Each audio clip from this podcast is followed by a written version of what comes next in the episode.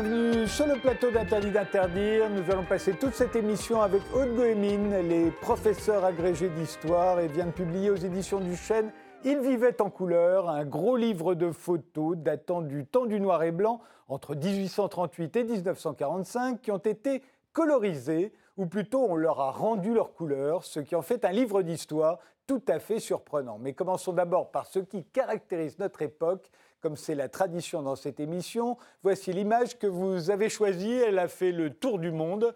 Alors pourquoi celle-ci? Eh bien justement parce qu'elle a fait le tour du monde. Euh, je trouvais ça intéressant dans la mesure où aujourd'hui euh, je vous présente des photos d'histoire euh, à l'époque où la photographie était complètement exceptionnelle. Je vous présente même les toutes premières photos.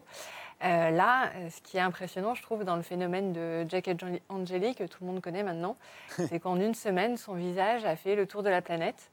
Et, et, je trouvais ça intéressant et symptomatique de notre société actuelle, où il y a une, une surreprésentation de l'image, où l'image est partagé instantanément euh, et reproductible, ce qui n'était pas le cas, euh, on le verra peut-être tout à l'heure avec euh, les daguerréotypes, et que ça apporte aussi des travers pour notre société qui est beaucoup dans l'émotion, beaucoup dans l'instantané, beaucoup dans la photo sans explication parfois, sans contexte, et qui peuvent amener à une manipulation des foules, comme je trouve que ça, peut, ça peut amener à fragiliser nos démocraties occidentales et euh, qu'on l'a bien vu euh, mercredi dernier avec euh, cet assaut du Capitole. Et puis, il faut dire que la, photo s'est fortement banalisée, surtout depuis ce début du XXIe siècle, tout le monde ayant un appareil photo dans sa poche. Mais tout à coup, les photos qui, qui, deviennent mémorables, ce sont celles qui, justement, ont quelque chose d'exceptionnel. Et c'est le cas de celle-ci, hein, bien entendu. Tout à fait, ça c'est la partie qui est en commun avec mon livre, c'est que euh, si cette photo a fait le tour du monde, c'est aussi parce qu'elle euh, est exceptionnelle, parce qu'elle euh, elle marque les esprits, et c'est ce que j'ai essayé de, faire avec le livre que je vais vous présenter aujourd'hui, c'est-à-dire montrer seulement des photos qui marquent vraiment l'histoire et qui, interpellent et qui ont un petit effet waouh. Eh bien, commençons.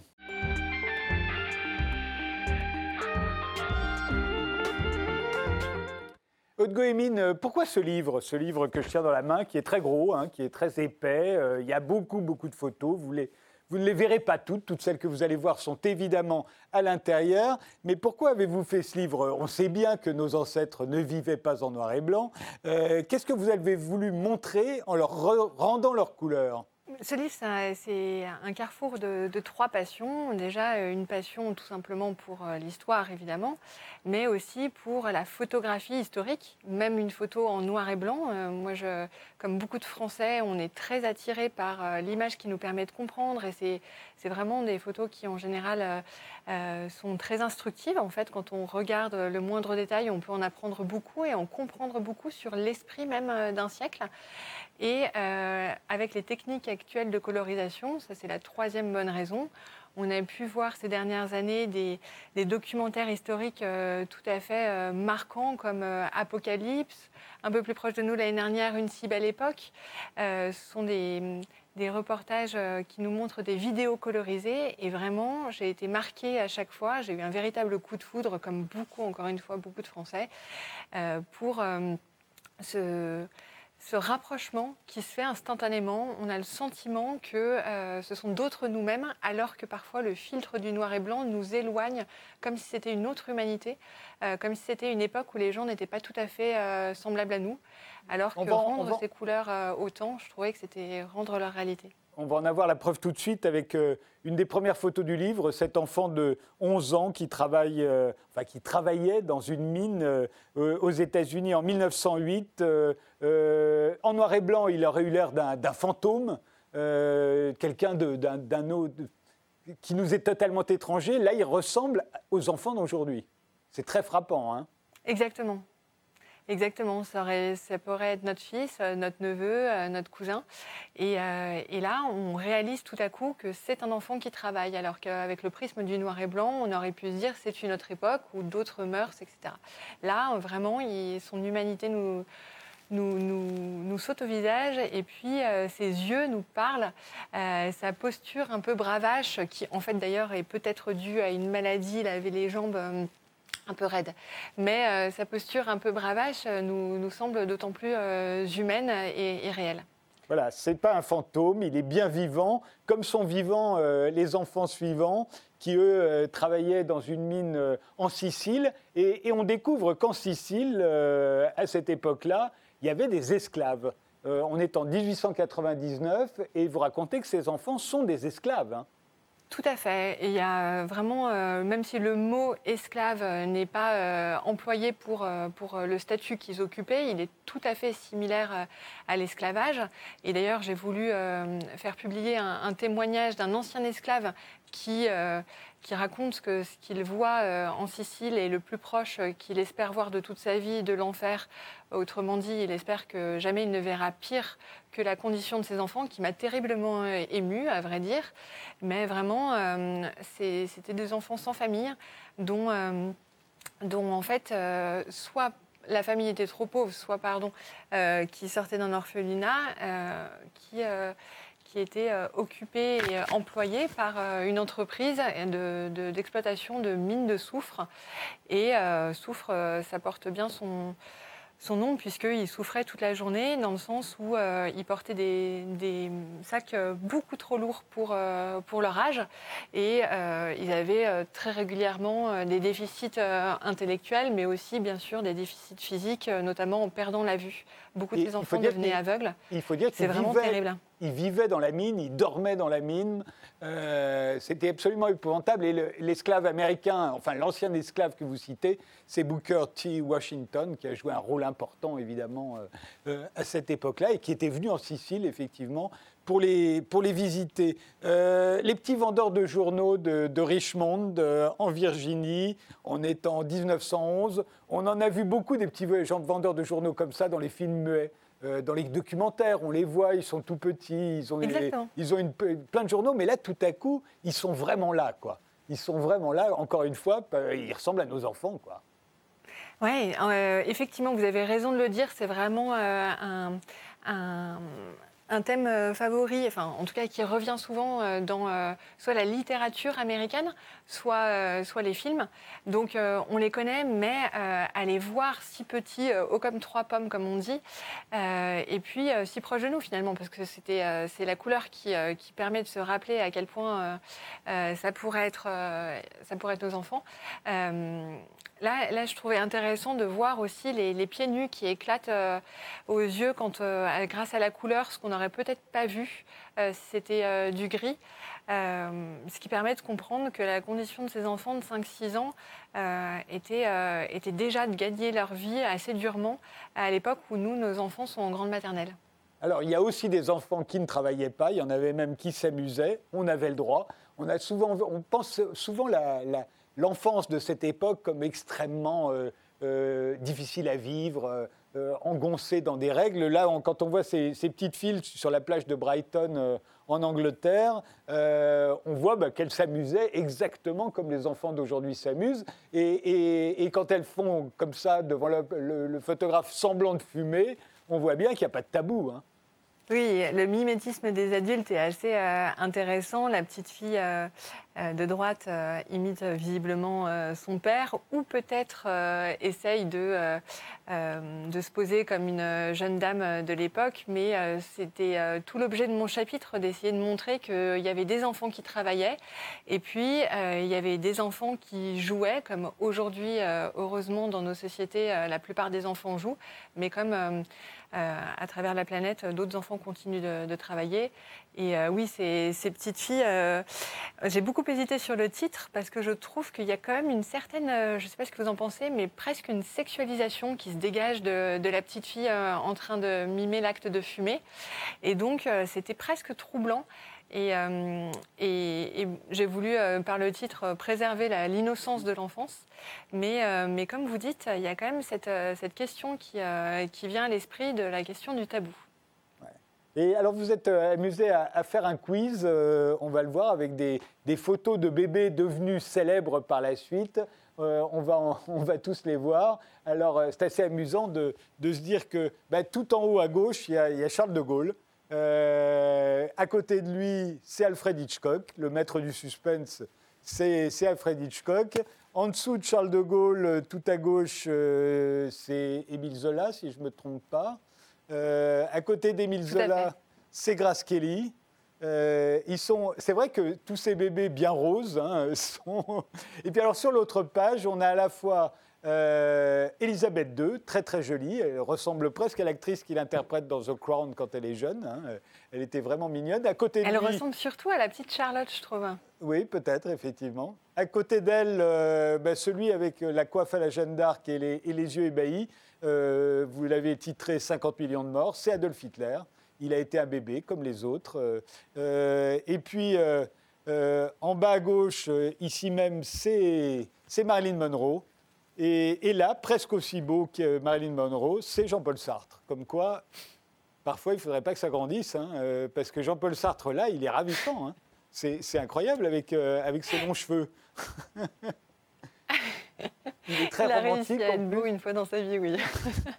il est très romantique. Euh, Mais ce qui est intéressant, c'est que quand on voit, quand on présente la photo de Sartre, c'est ce que évidemment je me suis amusée à faire avec ma famille et mes amis, euh, de Sartre ou de De Gaulle, tout le monde a cru que c'était euh, des petites filles. Oui, bien sûr. Mais à l'époque, on sait bien que les petits garçons, on leur laissait les, les cheveux longs et parfois même on les habillait en petites filles et on ne trouvait pas ça euh, problématique euh, ni criminelle. Continuons dans votre livre. Il y a beaucoup de photos de sport, on va en voir quelques-unes, et, notamment celle-ci euh, des aristocrates allemands jouant au badminton en double mixte dans leur château. Hein. Là, on est en 1900, donc voilà, c'est des gens qui vont, pour la plupart, mourir pendant la Première Guerre mondiale, en tout cas les hommes, ceux qui ont des uniformes, et même les petits garçons. Euh, là, euh, ils s'amusent euh, et, les femmes aussi ont le droit de faire du sport. Exactement, elles sont à égalité là avec, avec les hommes, donc c'est un, un, double mixte. Et ce que je trouvais amusant, c'était à la fois l'histoire même du badminton, parce qu'il a été inventé par des aristocrates anglais qui s'ennuyaient dans la ville de badminton et qui ont planté des, sont amusés à planter des des euh, plumes dans un, bouchon de champagne euh, euh, et, à taper dedans et à trouver que ce sport était génial et on édicté les règles très officiellement quatre ans plus tard. Donc l'histoire du badminton m'amuse, l'histoire de ce sport, mais aussi de voir cette photo avec notamment la dame du fond avec son, son chapeau pendant qu'elle joue. Je trouvais ça si si aristocratique et si élégant à la fois que j'avais envie de, mettre en valeur cette photo. Ouais, c'est un peu prussien aussi, hein, quand même. Il y a un côté très prussien dans cette photo. Peut-être. Euh, Notamment les hommes sur le côté sont très. Moins, moins, prussienne, euh, la photo suivante, c'est Suzanne Langlaine. Euh, on est en, en 1922. Suzanne Langlaine, vous le rappelez, elle a gagné six fois Roland Garros, six fois Wimbledon. Les années 20, c'est vraiment des années, une décennie au cours de laquelle les Français dominent complètement le tennis. Euh, euh, côté homme, on a les, fameux mousquetaires, euh, Borotra, Lacoste, qui l'emportent absolument partout. c'est formidable quand on voit cette photo. Alors aujourd'hui, il y a encore des, Françaises qui gagnent des tournois du Grand Chelem, mais en revanche, les hommes n'en gagnent plus aucun. Ça fait 60, en 70 ans, les, les, hommes ont gagné un tournoi du Grand Chelem, Roland Garros en 83 par Yannick Noah. C'est le seul. Depuis 1946, on ne gagne plus rien en tennis et ça n'a l'air d'étonner personne, alors qu'on était si bon. Oui, bah, c'est un peu dommage. Il nous faut euh, des Suzanne Langlaine euh, de retour et puis surtout euh, des hommes, comme vous le disiez, des Borotra de retour. Mais je trouvais cette photo très amusante parce qu'on voit les, grandes robes et puis même le bas de Suzanne Langlaine qui dépasse de sa, de sa robe. Donc c'était ça que j'aimais bien dans cette photo. Mais effectivement, vous avez raison, ça nous interpelle sur l'hégémonie française dans la décennie de 1920 qui s'est malheureusement un peu éclipsée. Mais bon, on est en train de rentrer dans la décennie 2020, euh, donc 100 euh, ans plus tard, ça veut dire un retour peut-être. Oui, allez savoir. Il y a une photo de là de, Jesse Owens, très célèbre, et pour une fois, vous n'avez pas imprimé la, légende, vous avez rétabli la réalité. En effet, vous dites dans le commentaire de cette photo, magnifique athlète, hein, Jesse Owens, mais dont on se souvient parce que, soi-disant, pendant les Jeux Olympiques de Berlin de 1936, euh, Hitler aurait refusé de le saluer. C'est totalement faux. Jesse Owens l'a raconté dans son autobiographie, mais on continue de raconter n'importe quoi. En réalité, euh, Hitler non seulement lui a fait un salut, mais il n'avait plus le droit à ce moment-là de lui serrer la main parce qu'on lui avait dit qu'il serrait trop de main. Mais ce que raconte Jesse Owens, qui est bien plus dramatique, c'est que s'il y en a un qui a refusé de lui serrer la main, en revanche, c'est Franklin Roosevelt, c'est le président des États-Unis. Tout à fait, qui a refusé de le recevoir et qui ne lui a pas non plus euh, envoyé de, de télégramme. Euh, effectivement, c'est une bonne question. Pourquoi cette anecdote continue à, à, perdurer dans l'imaginaire collectif? Je pense tout simplement que tout le monde aimerait croire que euh, Hitler a été euh, humilié parce que on déteste tous Hitler et donc les gens croient facilement ce qu'ils ont envie de croire. Mais à une ère où la désinformation, on le disait en introduction, peut être très dangereuse, c'est important effectivement de rétablir les faits. Et, ce qui est terrible dans son autobiographie, c'est que Jesse Owens racontait qu'au fond, le seul moment de sa vie où il avait pu vivre librement, c'était à Berlin, sous le nazisme, pendant les Jeux Olympiques. Non pas qu'il avait la moindre sympathie pour ce régime, mais qu'il était bien obligé de constater que la trêve olympique aidant, tout le monde était à égalité euh, à Berlin euh, même sous le nazisme, alors qu'en États-Unis, dès qu'il est rentré, il a été victime de la ségrégation. Et, le président des États-Unis, qui voulait se faire réélire euh, aux prochaines élections, a refusé de le recevoir parce qu'il espérait bien avoir le vote des racistes du Sud. Euh, c'était ça la réalité, voilà, c'est pas la légende. À fait. autre, autre photo, alors qui sont très frappantes, ce sont les photos des expositions universelles. Quelque chose qu'on connaît plus ou quasiment plus aujourd'hui. Euh, voilà, c'était un déluge de modernité, de, splendeur, hein, les, expositions universelles. Celle-ci, c'est à Londres en 1853. Euh, quel est ce bâtiment? Qu'est-ce qu'il a de il, est fascinant ce bâtiment. On est en 1853, on a l'impression d'être au, milieu du XXe siècle. Hein. Oui, il est époustouflant.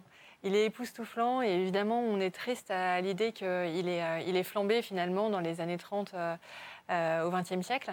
le Crystal Palace, c'est vraiment l'histoire aussi du triomphe d'un peuple, le peuple britannique.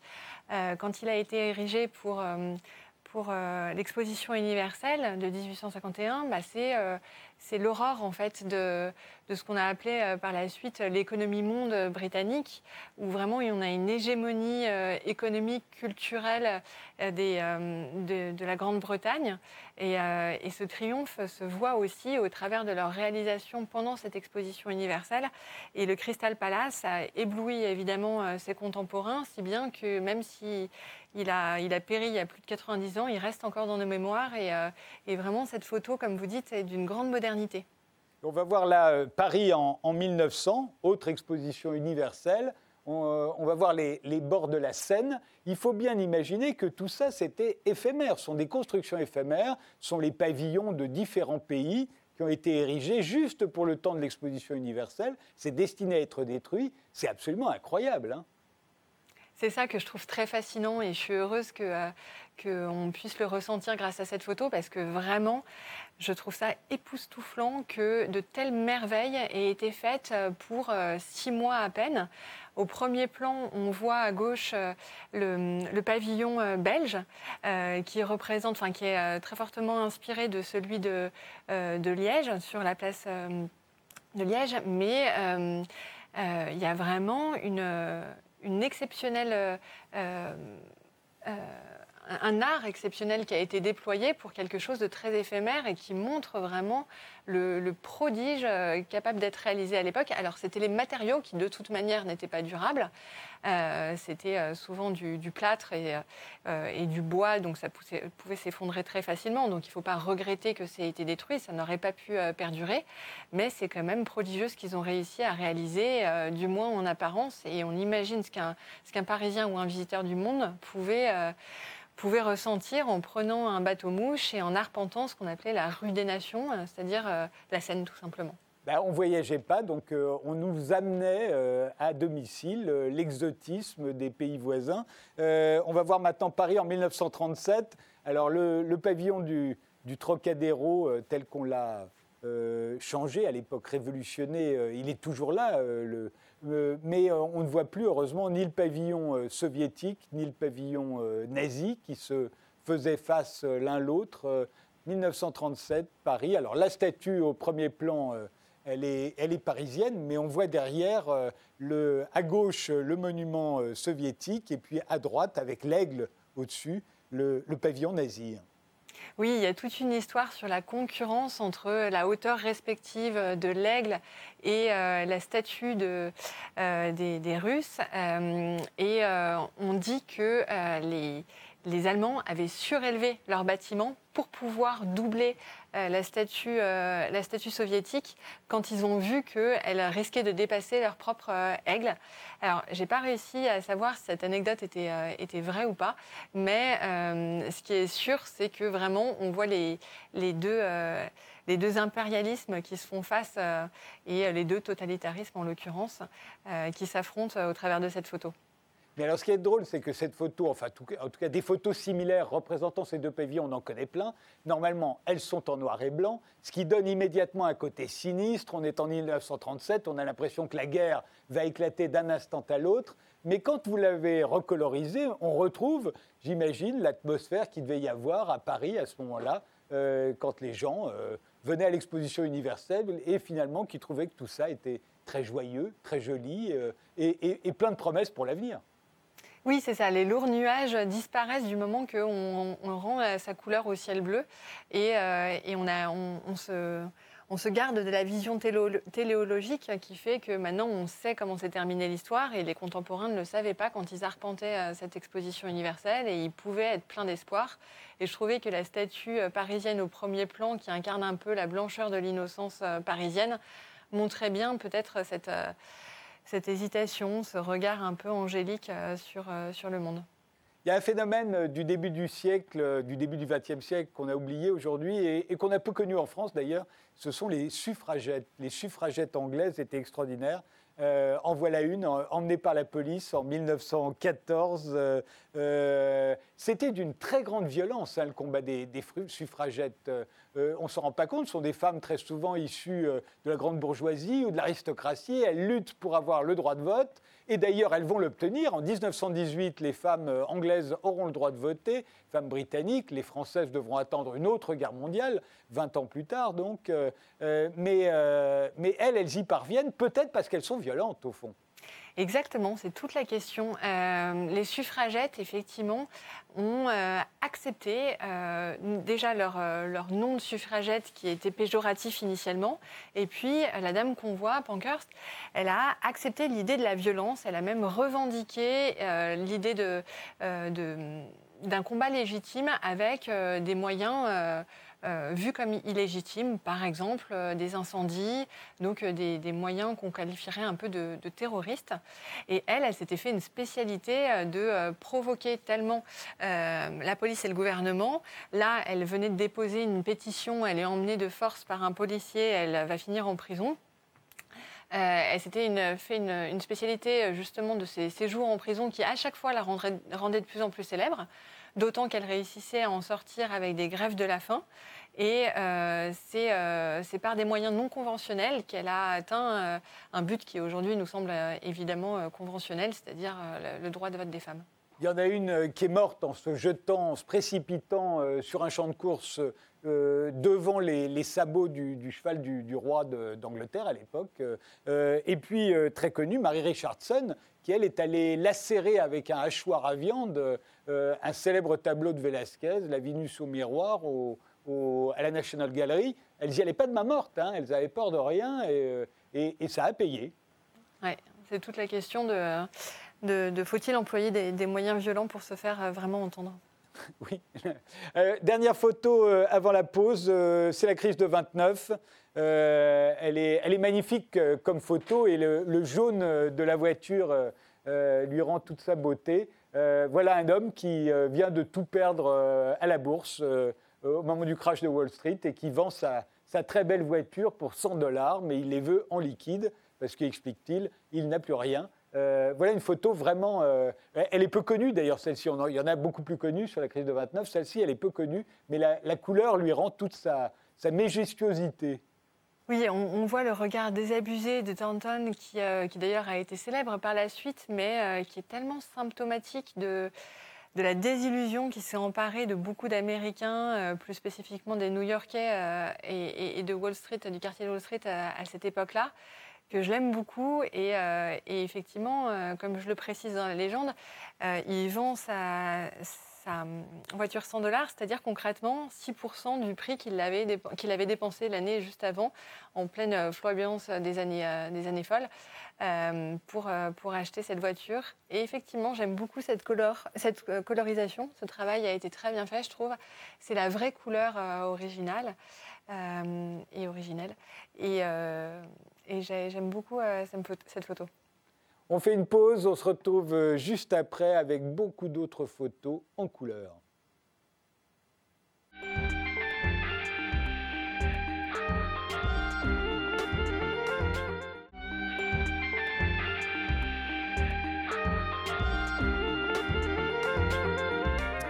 Il vivait en couleur 1838-1945, c'est le titre de ce livre pour remonter le temps en couleur. Il est signé Aude Goémine et vient de paraître aux éditions du Chêne. On continue de le feuilleter euh, avec vous, Aude, euh, et, l'on revient sur euh, encore des femmes.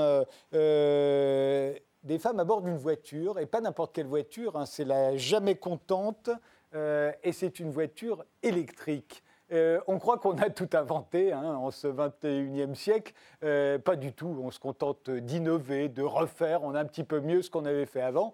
Euh, la preuve, la voiture électrique existait déjà en 1920 et même bien avant. Hein. La plupart des premières voitures étaient toutes électriques. Exactement. Alors, celle-là, c'est pas la jamais contente qui a battu un, record de vitesse, mais c'était une, une des nombreuses un des nombreux exemplaires euh, de voitures électriques qui a été popularisé, mais qui, euh, aux yeux des hommes, euh, allait à une vitesse un peu trop lente. Effectivement, elle était souvent limitée à 35 km/h. Mais ce qui nous frappe aujourd'hui, c'est de voir que, certes, 35 km/h, c'est sans doute insuffisant à nos yeux, mais que euh, euh, c'était non seulement très populaire, mais tellement banal que c'était euh, avec mépris réservé aux femmes, alors qu'aujourd'hui, on est tout ébobis de s'apercevoir qu'on peut faire rouler des voitures électriques et ça nous semble magique. Et très nouveau, alors que ce n'est pas du tout nouveau. La photo suivante date de 1935, sont deux... Ah non, il y a d'abord la, trottinette électrique. Oui, ça aussi, on croit que c'est nouveau. Pas du tout. Hein. Les postiers et même la police en étaient équipés aux États-Unis euh, euh, dans les années, c'est quoi ça? C'est les années 10 euh, ou les années 20 oui, c'est ça, 1915. Ah cette photo est géniale, je trouve, parce qu'elle est d'une modernité assez frappante. On croirait que c'est la rue actuelle de, Paris euh, envahie par toutes les trottinettes. Alors celle-là précisément n'est pas électrique, même si le brevet avait été déposé deux ans plus, tôt, en 1913.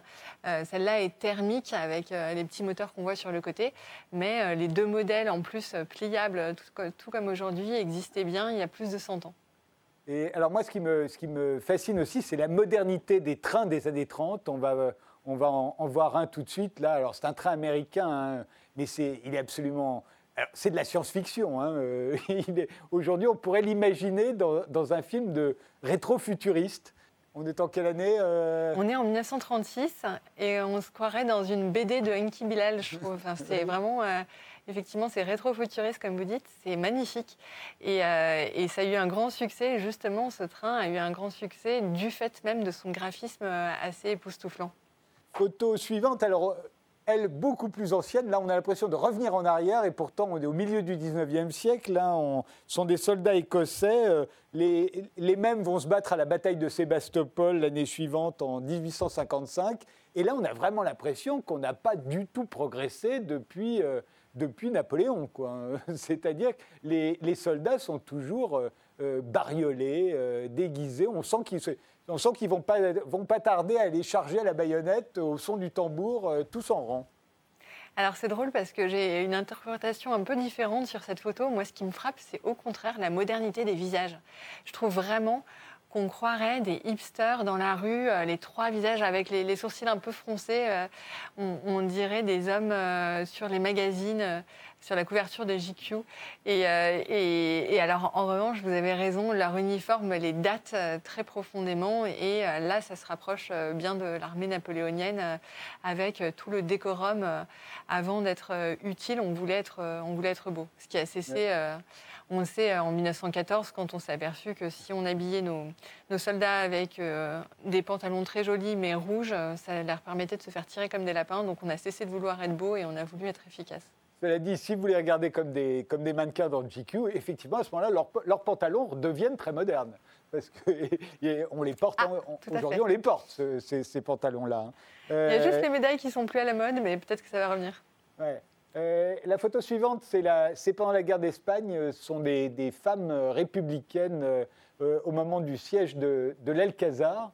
Et alors, je parle de la photo de, droite, hein, bien entendu.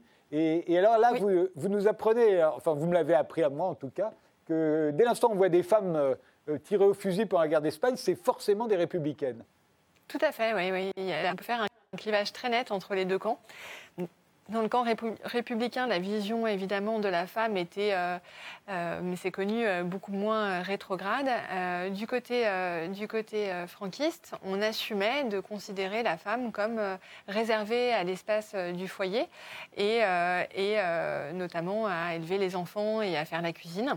Donc jamais on n'aurait autorisé une femme à prendre un fusil du côté franquiste. Elle ne pouvait être qu'infirmière, donc. Tout à fait, ouais, tout à fait. Là, on va voir des, images des, célèbres inondations de 1910 à Paris. Elles ont beaucoup marqué euh, les souvenirs euh, euh, de nos aïeux, hein, ces inondations. Et pour cause, là, on les voit mieux que jamais. On a vraiment l'impression d'être à Venise. ça a duré, dites-vous, 45 jours. C'est incroyable. Pendant 45 jours, on avait de l'eau jusque-là.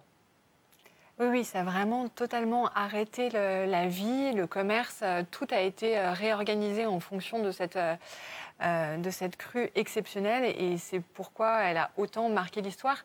En fait, ce qui est curieux et amusant, c'est que les hommes ont dû s'adapter à, la longueur de cette crue et, et on connaît les les sénateurs ou les députés qui allaient en barque euh, à l'Assemblée nationale. Donc c'est euh, assez euh, frappant pour nous de penser que les hommes avaient dû s'adapter à cette situation. Cela dit, comme je le rappelle dans, le, dans le commentaire, c'était pas que amusant. Là, on voit quatre personnes qui passent sur une petite, un petit pont de bois de fortune. Euh, elles ont l'air amusées, elles font des, vagues sourires euh, et elles sont probablement en train d'espérer ne pas tomber. Euh, mais bon, il y a eu de nombreux morts et puis pas seulement d'ailleurs des morts humains, mais aussi énormément d'animaux qui ont été noyés dans les élevages parce qu'ils ne pouvaient pas nager. Donc, il faut savoir qu'à l'époque, ça n'a pas été uniquement quelque chose d'amusant. À l'époque, la population qui savait nager était quand même très très minime. Hein. On n'apprenait pas à nager comme on apprend à nager aujourd'hui. Oui, ça c'est sûr. C'est certain. Ça va peut-être nous amener vers des photos euh, de vacances euh, plus tard, oui. que j'ai montrées. Euh, Mais d'abord, j'avais pensé aux deux orphelins du Titanic, parce qu'eux aussi ont, failli se noyer. ils ont été très célèbres à l'époque, hein, ces deux orphelins, parce qu'ils sont arrivés aux États-Unis et une fois que les, les rescapés ont été emmenés, et c'est les seuls qu'on n'a pas réussi à identifier au départ. Oui, parce que c'était les seuls qui avaient euh, perdu leur père et leur mère. Donc on a appelé en vain euh, l'un ou l'autre. On n'a pas compris leur prénom parce qu'en fait ils étaient français. Donc on, on, leur posait la question en anglais. Bah, on était, c'est indiqué. Vous voyez l'inscription en haut de la photo. Louis et Lola. Point d'interrogation. On savait même pas si, le petit garçon était une fille ou un garçon. Euh, et, on s'est aperçu bien plus tard que l'histoire est très tragique derrière. Il s'agit d'un père qui a voulu enlever ses deux fils euh, à la garde de sa femme, sa femme qui souhaitait divorcer et qui était d'ailleurs euh, déjà en couple avec un autre homme. Donc il a profité du week-end de, Pâques pour enlever les, deux garçons, passer de manière anonyme du côté de la Grande-Bretagne avec un, faux passeport. Et puis euh, ensuite, il s'est, embarqué sur le Titanic euh, en prenant le nom, de, le pseudonyme d'un de ses amis. Donc c'était impossible en fait de, retracer l'identité réelle de ses enfants. Euh, et, en fait, la photo ayant fait le tour du monde et l'enquête ayant été dûment diligentée, on a retrouvé la mère qui qui a recueilli ses deux fils. Et, bien plus tard, Michel, l'aîné, a confié qu'au moment où son père le mettait dans, son, dans le canot de sauvetage, parce que son père a attendu jusqu'à la dernière minute pour les mettre, il espérait pouvoir partir avec ses fils. Mais c'était interdit aux adultes de monter sur les canots des enfants. Et donc, à la dernière seconde, il s'est décidé à à se séparer de ses deux enfants et il a dit à son fils Tu diras à ta mère que je l'aimais beaucoup et que je souhaitais la faire venir en Amérique. Donc l'histoire est assez, euh, touchante. Et ils s'appelaient les, frères Navratil. Euh, euh, on en a beaucoup entendu parler après. autre, autre photo, celle de Marthe Richard qu'on va voir ici. Alors Marthe Richard a attaché son nom à la loi qui a interdit les, les maisons closes euh, en France en 1946, mais avant, elle avait eu beaucoup d'aventures et elle avait commencé tragiquement sa vie puisqu'elle s'était prostituée à l'âge de 16 ans euh, dans des conditions épouvantables. C'est ce qui lui fera fermer les, maisons closes 20 euh, ans ou 30 ans plus tard. oui, 30 ans plus tard. puisqu'elle a commencé. Non, non, 40 ans plus tard. Elle s'est prostituée dans les années. Elle avait 16 ans en 1906-1907. Cette photo-là est, prise en 1915, si je me souviens bien au moment où elle est sortie de tout ça, puisqu'elle a épousé un de ses clients qui était très riche, qu'il a initié à l'aviation, et elle est devenue une des premières aviatrices françaises. Et c'est à ce moment-là qu'on la voit. Et là, elle, nous paraît une femme d'aujourd'hui. Hein. Complètement. Elle, me fait. Euh, elle me fait penser à une actrice euh, actuelle d'ailleurs, euh, une actrice norvégienne. Mais, euh, mais bref, mais en tout cas, elle a, elle a un destin vraiment extraordinaire. Elle est passée de la très grande pauvreté et puis surtout pas simplement de la pauvreté économique, mais de la misère aussi sociale, puisque elle était prostituée dans une maison close terrible qu'on appelait le genre de maison qu'on appelait des maisons d'abattage avec 50 passes par jour, donc ça devait être effroyable comme condition de vie. Elle a réussi à s'en sortir malgré sa maladie parce qu'elle elle a été contaminée par la, syphilis. Elle a réussi à accéder euh, en, se faisant oublier de sa ville d'origine et en arrivant à Paris euh, à de meilleures maisons closes et euh, à se faire épouser, bah, ce qui arrivait évidemment très rarement, mais qui était le rêve de beaucoup, par un riche client qui était sincèrement, alors amoureux d'elle, ça je sais pas, mais en tout cas qui s'est sincèrement préoccupé de son bien-être et qui lui passer un peu ses, envies, et notamment de s'initier à l'aviation, où elle a été une pionnière assez, euh, assez incroyable. Et, puis après, elle est devenue euh, une héroïne. Oui, mais alors, ce qu'il y a, c'est qu'au moment où, de cette photo, en fait, son mari va mourir pendant la Première Guerre mondiale, euh, et elle veut absolument s'engager comme pilote de chasse, puisqu'elle est une très bonne aviatrice. Et on refuse, évidemment, parce qu'elle est une femme. Et elle va devenir espionne. Et là, elle va devenir très célèbre après la guerre, grâce à ses mémoires très romancé sur son activité d'espionne et d'espionne à l'horizontale en plus, hein, ce qui devait beaucoup euh, euh, exciter tout le monde. Euh, mais de tout ça, on, va tout oublier, on ne se souviendra que de la fermeture des maisons closes, la fameuse loi Marthe Richard de, 1946. alors, je ne sais plus quelle est la, la photo suivante, on va la découvrir ensemble. Ah, non, c'est pas elle, mais on va la regarder quand même parce qu'elle est formidable. 1838, un daguerreotype. Euh, alors il faut que vous nous racontiez parce que c'est vrai que ce qu'on voit là, c'est donc une des premières photos. C'est euh, Daguerre qui invente le daguerreotype. On voit le, boulevard du Temple et il est complètement vide. Et on se dit, forcément, ça nous rappelle le confinement. Euh, mais en 1838, bon, il y avait un peu le choléra, mais on n'avait pas confiné. alors, expliquez-nous pourquoi cette rue est vide. Alors c'est ça qui est vraiment très amusant. Euh, cette rue n'est pas vide du tout, elle est pleine de monde. Il est 8 heures du matin euh, en avril ou en mai et euh, elle est probablement, au moins pour les trottoirs, sinon pour l'intérieur de la rue, recouverte de gens qu'on ne voit pas, qui ont été vraiment transformés en fantômes par euh, le système de pause du daguerréotype qui nécessitait plusieurs minutes, euh, voire jusqu'à 20 minutes de, pause pour pouvoir euh, imprimer l'image.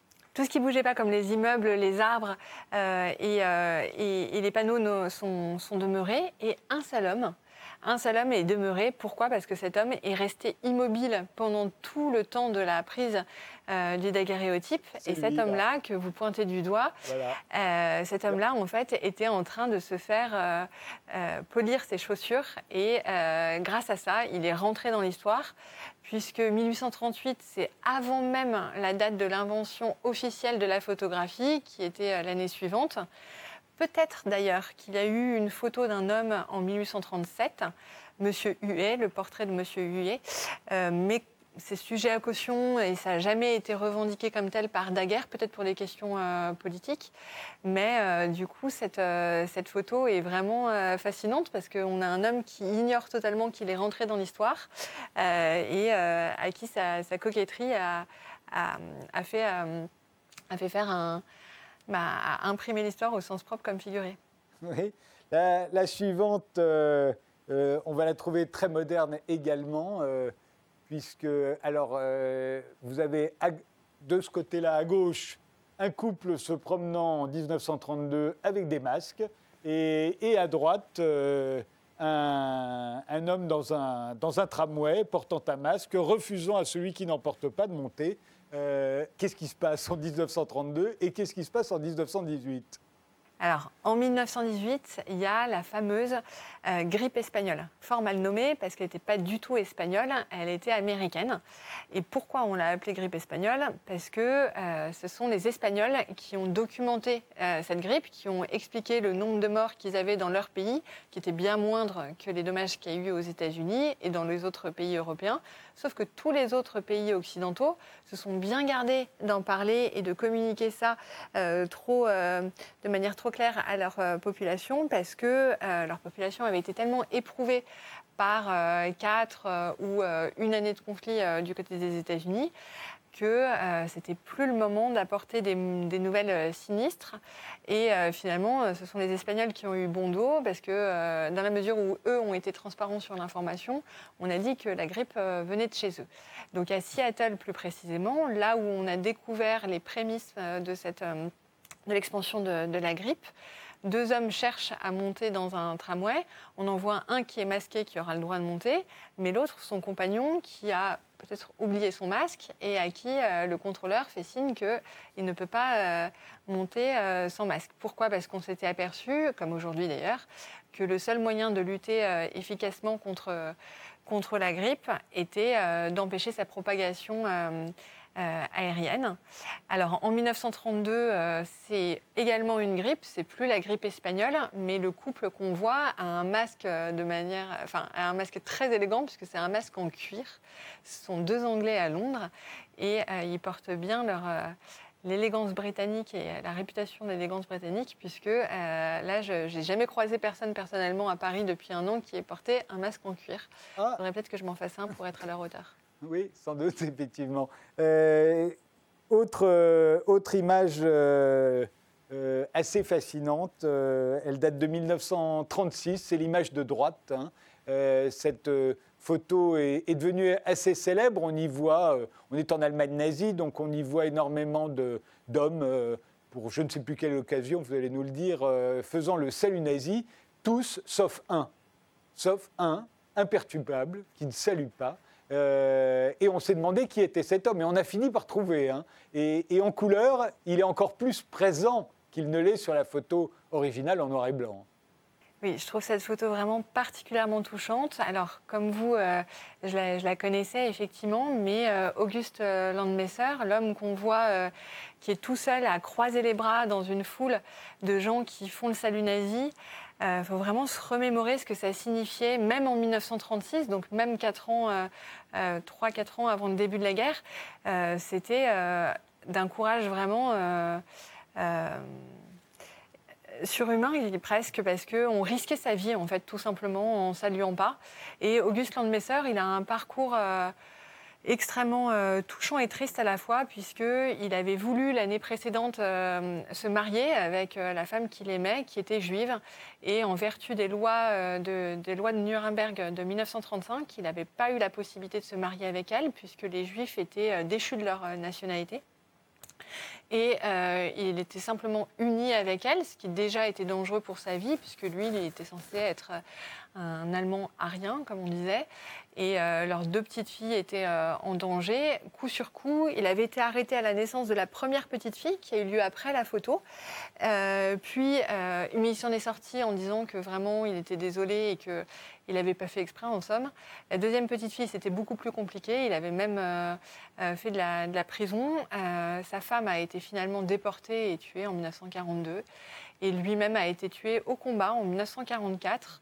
Euh, j'imagine qu'il n'avait aucune envie de se battre euh, du côté euh, nazi et pourtant il a dû être contraint de prendre les armes. J'imagine qu'on l'a menacé de le tuer et j'ignore les circonstances exactes de sa mort. Mais ça serait intéressant de le savoir parce que je l'imagine difficilement en train de, combattre réellement du côté nazi. Et les deux petites filles, elles, ont survécu.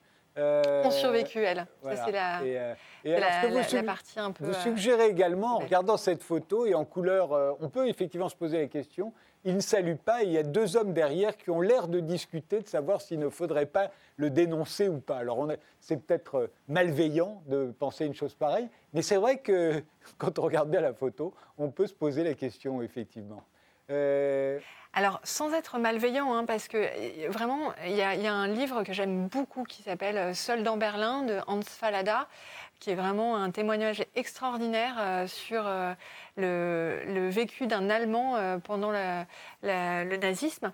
On voit bien à quel point la terreur nazie était retorse dans la mesure où c'était le simple fait de ne pas dénoncer qui faisait une peur, qui, qui, faisait éprouver une peur effroyable, parce que ne pas dénoncer était déjà être coupable, ne pas dénoncer était être autant coupable qu'un homme qui ne saluait pas, qui était lui-même considéré comme un terroriste et qui méritait la mort. Donc, du coup, ne pas dénoncer quelqu'un qui méritait la mort faisait plus ou moins mériter la mort.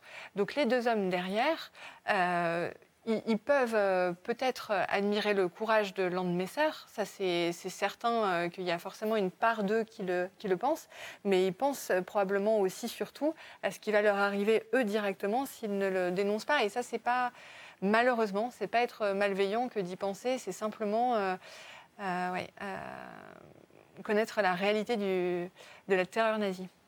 Plus gai, la photo suivante qui nous montre deux Américaines utilisant de la crème solaire. Elle vient juste d'être inventée, on est en 1935, et c'est fou comme la, jeune femme dont on voit le dos et nous semble véritablement, elle ressemble aux jeunes femmes d'aujourd'hui. Dans leurs attitudes, le sourire, tout. Hein. Elle a tout de, elle a tout de la star du second, euh, du second 20e siècle ou de, ou de 2020. Ouais, c'est, évident qu'on a l'impression de voir une fille euh, d'aujourd'hui. Alors après, euh, peut-être que les, les, maillots de bain sont un petit peu datés, mais, mais c'est vrai que la, la, couleur leur rend justice.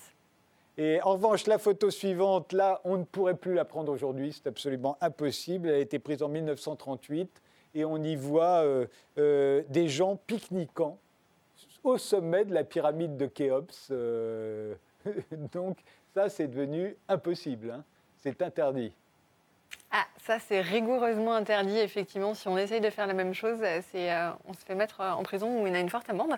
Mais, euh, mais c'est vrai que c'est amusant de voir ce enfin, pardon, ces couples, ces, ces, cinq personnes, trois hommes, deux, pardon, trois, trois femmes et deux hommes, qui sont presque énervants dans leur, dans leur euh, attitude tellement, euh, tellement bobo, tellement euh, aristocrate peut-être, de, vacances se faisant servir le thé tranquillement en haut de, de. Et, j'ai trouvé cette photo vraiment géniale sur bah, les premiers touristes qui jouissaient de conditions qui sont vraiment très éloignées du tourisme de masse qu'on connaît aujourd'hui. Les Américaines en, 1941, on va les voir maintenant.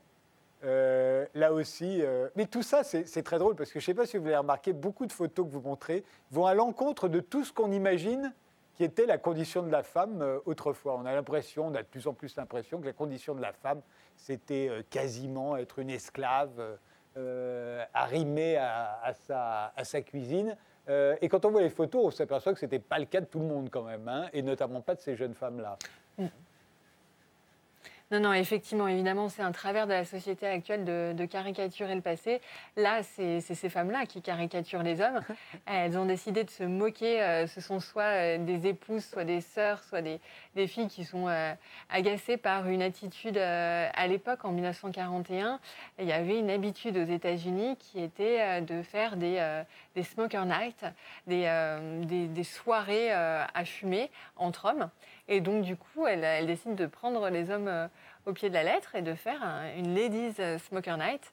Et, euh, et là, c'était, ça a fait des choux gras de la presse le lendemain parce qu'elles ont tout fait pour attirer l'attention de, des hommes en, faisant venir une stripteaseuse, un combat de boxe, évidemment en fumant tellement qu'on a retrouvé, enfin on a, essayé de calculer le nombre de paquets qui avaient été consommés, c'était plus ou moins deux paquets par femme par, pour ce soir-là. Donc de paquets, pardon, de, euh, cartouches de, euh, cigarettes, euh, sans compter les pipes, etc.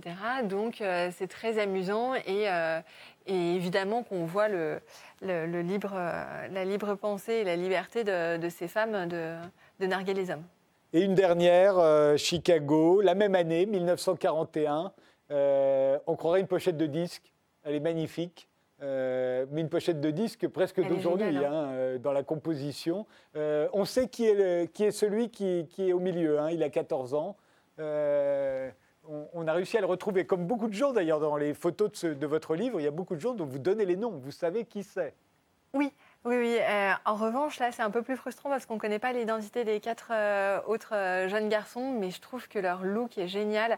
Alors, dans mon livre, j'ai cherché à faire 20 chapitres pour montrer un peu les, les 20 choses les plus représentatives de, ce siècle entre 1838 et 1945. Et là, je les ai mis dans la mode parce que je trouve qu'ils ont une, dégaine incroyable, une élégance, et puis ils sont tous avec des borsalinos, sauf celui du milieu, celui qu'on connaît. Ils ont tous avec des borsalinos alors qu'ils ont au maximum 14 ans comme euh, celui du centre. Euh, et, vraiment, je trouve que leur élégance euh, est, à nul autre, nul autre pareil avec leur petite pochette. Là, si on regarde le jeune homme à, gauche en vert, là, il a une pochette qui dépasse. C'est vraiment c'est du dernier chic et, et, je trouve ça génial. Et vous avez raison, ça pourrait bien faire la pochette d'un album. Merci Aude Goemine. Euh, il vivait en couleur, 1838-1945. Euh, euh, un livre pour remonter le temps. C'est signé Aude Goemine. ça vient de paraître aux, éditions du Chêne. On n'en a même pas regardé le quart ou le cinquième. Hein. Il y en a énormément, énormément de photos dans ce livre. Merci de nous avoir suivis et rendez-vous au prochain numéro.